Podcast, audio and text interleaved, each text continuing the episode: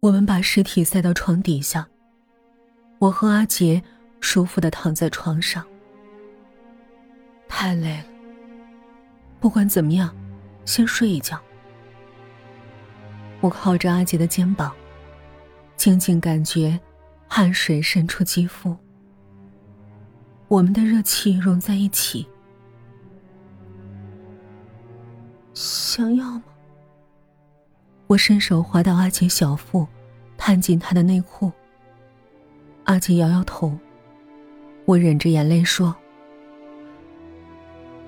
要不，我我用嘴。”阿杰翻了个身，吻我的耳垂说：“别这样，爸爸。”我咬着嘴唇，点点头。我们没再说话，就这样躺着。我望着天花板。有一种梦魇的感觉，心脏剧烈跳动。网购最便宜的冰柜要一千二百九十九块，我们只能选择去跳蚤市场买二手电器。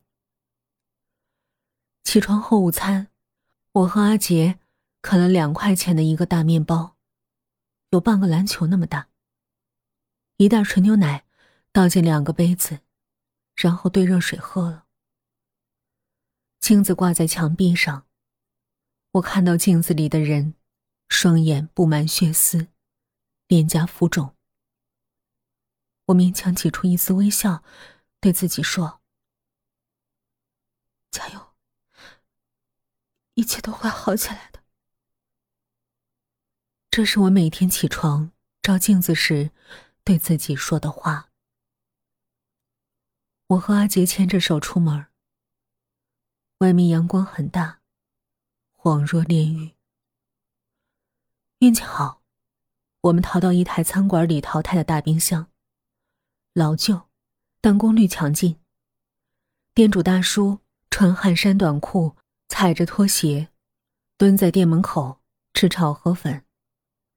他伸出筷子指点冰柜说：“大名牌，耗电小。”低噪音，冰冻能力超三星，零下十八度，两小时就能冻透狗大一坨肉，值了，包送货。阿杰估量了冰柜的尺寸，长一点一米，宽零点七米，高有一点五米，像一具大木柜，实在巨型了。他摇摇头，闭口价六百，别走啊，五百，四百。谈到最后，四百三十块成交。我一阵心痛。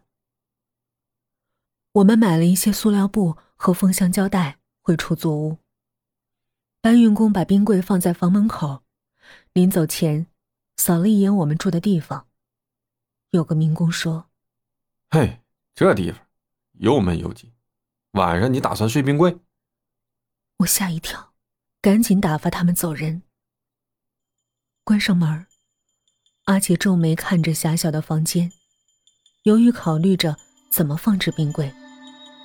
我忽然有了主意，说：“撤了电脑桌，就用冰柜当桌子。”阿杰咧嘴一笑，点头同意。我们把电脑桌上的东西全部堆放在地上，抬了桌子到屋外。